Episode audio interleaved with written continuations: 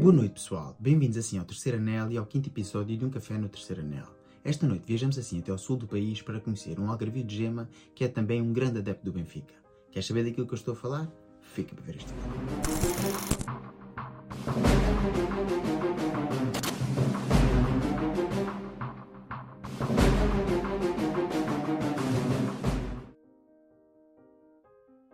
Pois é, pessoal, como eu disse na intro do vídeo, bem-vindos assim a um café no terceiro anel. O espaço promete assim dar voz a todos os adeptos do Benfica. E sem mais, deixo assim com a entrevista com o grande Jorge Rodrigues, o chefe algarvio que sofre mais pelo Benfica do que numa noite atarefada em qualquer cozinha. Ora, boa noite, Jorge. Bem-vindo então ao Terceiro Anel e ao espaço de conversa Um Café no Terceiro Anel. Em primeiro lugar, queria te agradecer assim a tua disponibilidade e amabilidade por poderes passar aqui no meu canal, pois sei que és uma pessoa bastante ocupada e que neste momento é bastante complicado, sendo verão, tens assim tempo para disponibilizar para o meu canal. Obrigado. É verdade, realmente o tempo aqui é um bocadinho, é um bocadinho curto, mas é sempre um prazer e assim que o Joel me convidou para participar no canal dele, eu decidi logo à primeira vez aceitar a, a proposta. É assim, não sei se viste os vídeos introdutórios como é que este espaço funciona. Em primeiro lugar, quero explicar, existem assim três premissas para esta entrevista. A primeira premissa é assim, honestidade e sinceridade acima de tudo. A segunda é que não podemos caluniar nem denegrir assim o nome do Sport Lisboa e Benfica. E a terceira é passarmos assim um bom momento. Como é óbvio, tudo entendido. É assim, este espaço caracteriza-se por haver assim 11 perguntas standard, que são as mesmas para todos os convidados, e no final haverá assim uma pergunta joker, que é assim caracterizada só para ti. Vamos lá. Estás pronto então? Sempre, bora. Vamos embora então. Diz-nos assim, em poucas palavras, quem é o Jorge Rodrigues? Bem, o Jorge Rodrigues é, é um jovem de 40 anos, uh, que trabalha na restauração e hotelaria já há mais de 20 anos e agora dedico-me a um espaço próprio meu, uh, em que trabalho eu e a minha mulher e também alguns serviços de, de catering. Ou seja, a minha profissão é, é cozinheiro. Muito bem. Diz-nos agora então, porquê é que tu és benfiquista? Bem, eu sou benfiquista principalmente, primeiro, pela, pela, pela sequência familiar. Os meus pais, já, meu pai era benfiquista, minha mãe também, e então, uh, principalmente, apanhamos logo esse gosto desde pequeninos. E depois com o crescimento, uh, vamos nos percebendo, claro, claramente é, é, o melhor clube de Portugal e, e, um dos maiores do mundo, portanto, benfiquista até morrer. Excelente resposta, definindo assim mesmo o que é o benfiquismo. Diz-nos então qual é a tua primeira memória que tens ao vivo do Benfica. Ou seja, não foi a primeira vez que viste o Benfica na televisão, porque isso de certeza que eras bastante pequeno, mas qual foi a primeira vez que viste assim o Benfica ao vivo? Tenha sido no Estádio da Luz ou em qualquer outro estádio do país, ou no estrangeiro? Bem, a primeira vez que eu vi o Benfica ao vivo já foi no estádio, no estádio novo. Tive pena de não, nunca ter conseguido uh, ir ao estádio antigo. Uh, e a primeira vez que fui, fui, ver o Benfica foi na era em que jogava. Estava, estava a terminar o. Não, foi a época em que chegou o Pablo Aymar ao Benfica. Aymar, Cardoso, ou seja, era um, um dream team de sonho naquela altura ver os jogos. E eu, como sou do, do Algarve, assim como, como o Joel, aqui na, era difícil nós termos capacidade para ir a Lisboa ver um jogo. Dificilmente vinham cá embaixo ao Algarve, pois o Farense, entretanto, também saiu da primeira divisão, teve muitos anos sem, sem voltar à, à primeira liga, e então era difícil nós assistirmos a, a um jogo de Benfica cá ao vivo. E a primeira vez que vou ao Estádio da Luz era na época uh, Benfica com, já com o Pablo Aymar. Lembras-te qual foi o jogo que foste ver então ao Estádio da Luz? Não, o jogo, o jogo em si não me recordo. Sei que ganhámos 3-1, mas o jogo, o jogo em si não, não, não me recordo. Contra o adversário, não. Como diz o, o nosso adepto fervoroso Benfica, contra quem a gente não, não importa, importa é o Benfica. Exatamente, a coisa mais importante é mesmo o nosso Benfica e não o adversário. Claro. Diz-nos então qual é a tua memória mais feliz do Benfica, ou seja, associada ao Benfica, qual é a tua memória de vida mais feliz? Bem, memórias do Benfica feliz são muitas, são muitas. E agora caracterizar uma é um pouco difícil, mas eh, sei lá, talvez quando tivemos tantos anos sem ganhar o campeonato e com o Trapatoni ganhámos aquele campeonato que foi, foi uma loucura, ganhámos no Bessa. Uh, presencialmente ao vivo, recentemente agora aquele fantástico jogo contra a Juventus do, do 4-3.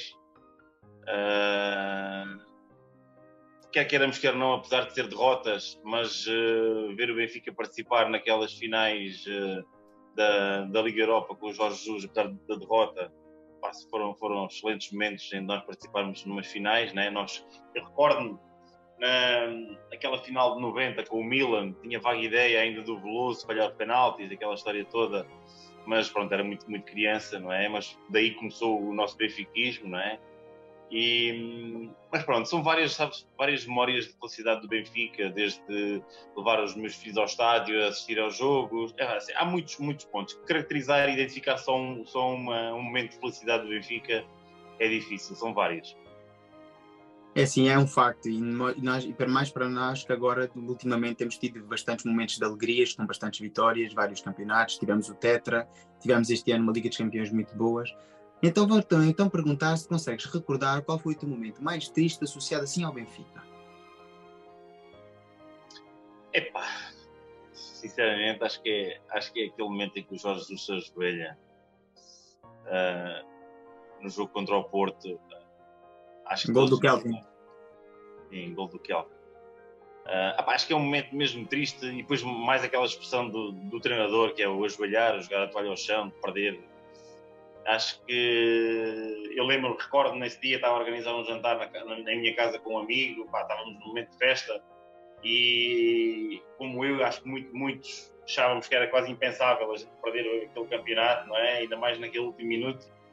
Acho que é capaz de ser o que eu me recordo o momento mais triste. É claro que as finais da Liga Europa também são um momento triste, mas, e como diz o, o nosso treinador primeiro, quando foi o primeiro clube, o José Mourinho, as finais são para ganhar, não é? Uh, apesar de, ser uma final e termos perdido duas finais consecutivas, uh, não, vi, não vi isso também com, com, com, tanta tristeza como vi aquele, aquele, aquele gol do Kelvin, ainda mais contra o Futebol do Porto. E depois, acho que é o gesto também do Jorge Jesus ajoelhar-se. Acho que isso é, foi o mesmo momento mais, mais triste. Triste, revolta, zanga, ainda mais contra o nosso eterno rival. Para mim, para mim é mais rival o Futebol do Porto que é o Sport. Isso é outra discussão.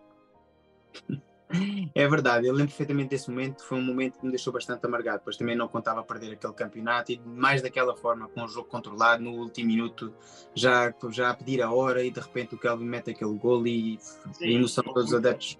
Recordo-me recordo do lance, houve uma passividade enorme desde, desde o do lançamento, depois a abordagem do Maxi Pereira, uh, o próprio o, o outro defesa central, Rodrigo o Rodrigo. Epá, houve ali uma passividade para uma equipa que está, que está a 3 ou 4 minutos de acabar o jogo e sagrar-se campeão, permitir uma jogada daquelas de um, um recém-entrado, ele estava 2 minutos ou 3 em campo. Dizer, Realmente não, não é inadmissível. Fala-nos agora então da maior loucura que tu já fizeste relativamente ao Benfica.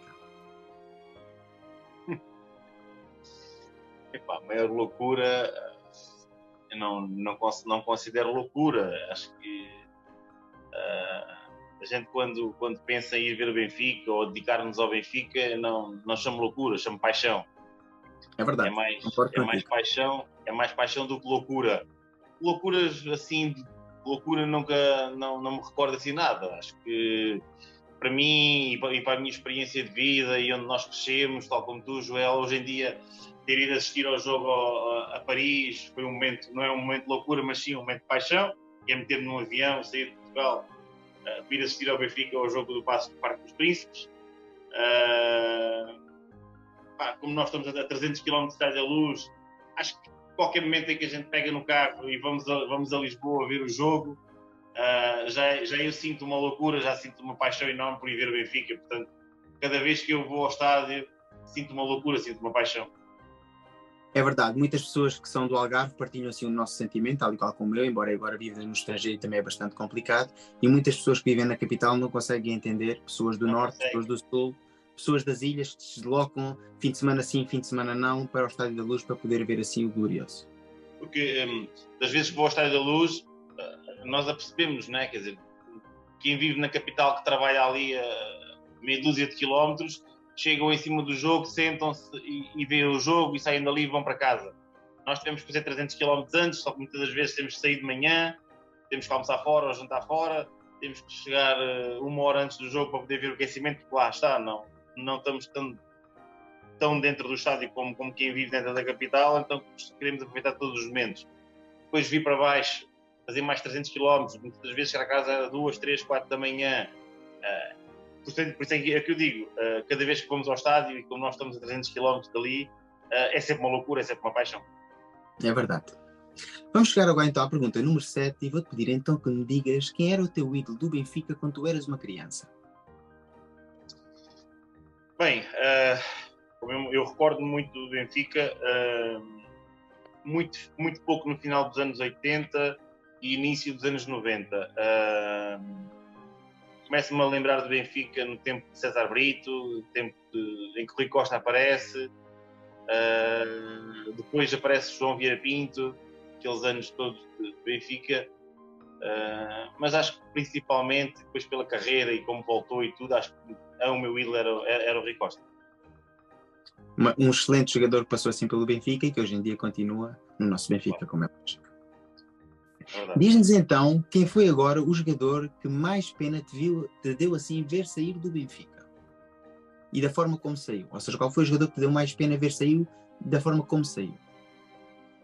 Assim, ah, o Benfica tem tido muitos, muitos bons jogadores uh, que nos últimos anos nos têm dado muitas alegrias e a gente os vê, vê vingar lá fora e como nós, neste momento, Portugal principalmente, somos um país de produção de jogadores, não é? E o Benfica ainda mais tem uma fábrica de produção de jogadores.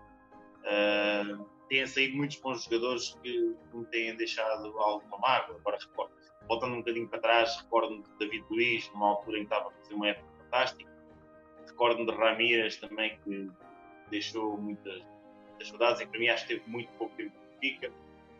Uh, mas se calhar uh, acho que o, não, não, mais sim pelo jogador e para aquilo que fez, o, o Taquara Cardoso acho que deixou-me muita, muita saudade, porque acho que ainda era jogador para fazer mais duas, três épocas e viu-se que ele ainda continua a faturar agora.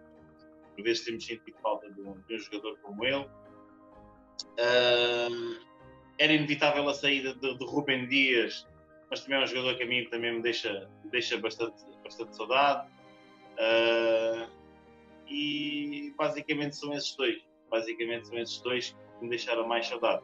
É claro que há jogadores com mais técnica que também deixaram saudade. O caso de João Félix, também acabou por sair mais muito jovem, se calhar agora está, está a pagar a fatura de, de, de alguma dificuldade em afirmar-se. Uh, acho que o próprio Bernardo Silva também está um bocadinho aqui à imagem daquilo que o Rui Costa fez, né? está naquela iminência de voltar, quando é que volta, quando é que não volta, mostra sempre uma paixão enorme ao clube. Uh, não, não aquele que saiu que me deixou mais, triste, mais tristeza, mas aquele que eu mais gostaria de ver voltar era, era o Bernardo Silva, muito também à imagem daquilo que o Costa fez.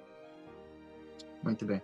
Claro que houve vários jogadores que nos deixaram assim muitas saudades, pois foram criados no clube, cresceram no clube, fizeram grandes jogos pelo clube e acabaram mesmo por sair. Mas certeza absoluta que no teu coração há um lugar especial guardado para o pior jogador que vestiu assim a camisola do Sport Lisboa e Benfica. Eu, eu lembro-me, quando me falam do pior jogador, eu não sei porquê, mas eu lembro-me sempre do Mark Pembridge. é. Esse e o Martin Pringle epá, acho que foram aqueles dois jogadores que. Acho que o Pringle ainda conseguia ser pior. acho que o Martin Pringle ainda cons conseguia ser pior. Uh, esse é o que eu coloco lá no topo, mas depois tínhamos muito mais. Não? É? Numa altura em que entrou uh, Manuel Damasio, aquela história do, do Tavares, o Nelo, King, o Pardão no Benfica uh, não fez nada de especial, mas depois acabou por sair para a Inglaterra ainda se afirmou um bocadinho como uma bom defesa central.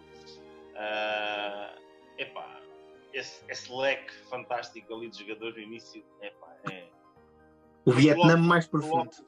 Coloco, coloco o, o, Martin Pringle como na a cereja no topo do bolo. Neste caso não é topo do bolo, é no inverso. realmente foi um período negro da história do Benfica e que infelizmente as pessoas da nossa geração tivemos a infelicidade de a viver toda. É um facto. Muitos dos jovens de hoje em dia não sabem o que é que foi sofrer aqueles 10 anos consecutivos de más contratações, de frustrações. A única coisa, a única coisa boa que a gente tivemos no meio desses anos todos, para mim, foi o Michel Perrodon.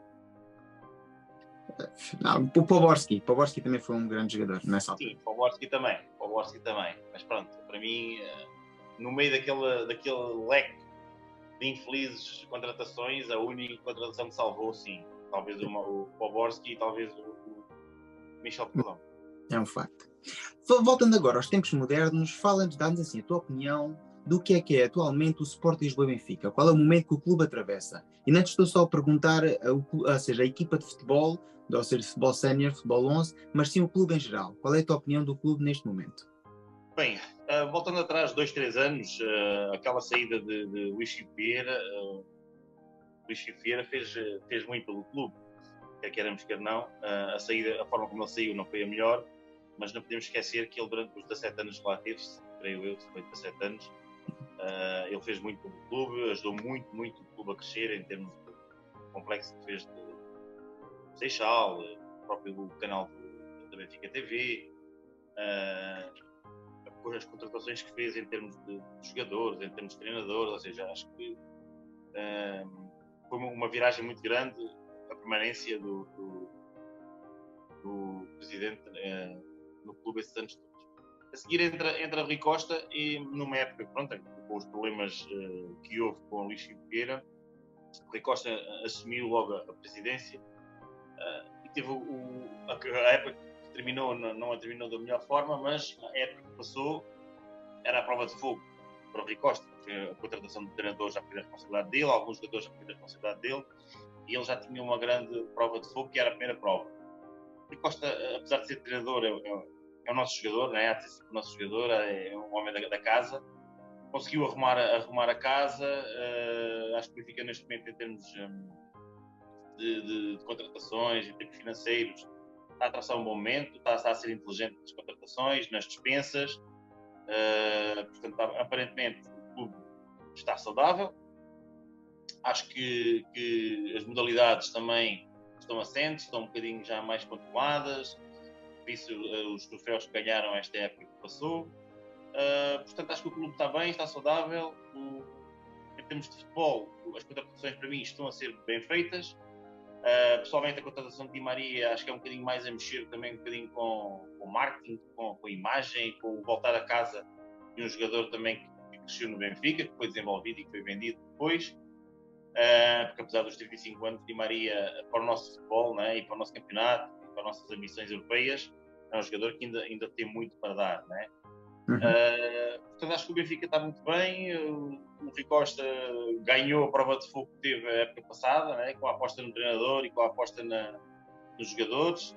A casa está arrumada, espero que não haja muitas saídas esta, esta época uh, e que as contratações que façam sejam bem feitas, que sejam cirúrgicas. E acho que temos muito, muita, muita qualidade no plantel e muita qualidade na, na, na equipa B, na, nos Júniors. Temos que os aproveitar. Aqueles dois, uh, Shelderup uh, e, e, o outro jovem, recordam-me o nome? Tanksteg. Tanksteg. Acho que temos que os aproveitar, né? porque temos contratado dois jogadores uh, promessas uh, a meio da época, portanto temos que os aproveitar. Então, acho que é aproveitar o que temos clube está bem e, e é vamos rumo ao, ao 39. Muito bem. Vamos então agora chegar à última pergunta. Vamos imaginar aqui um cenário hipotético.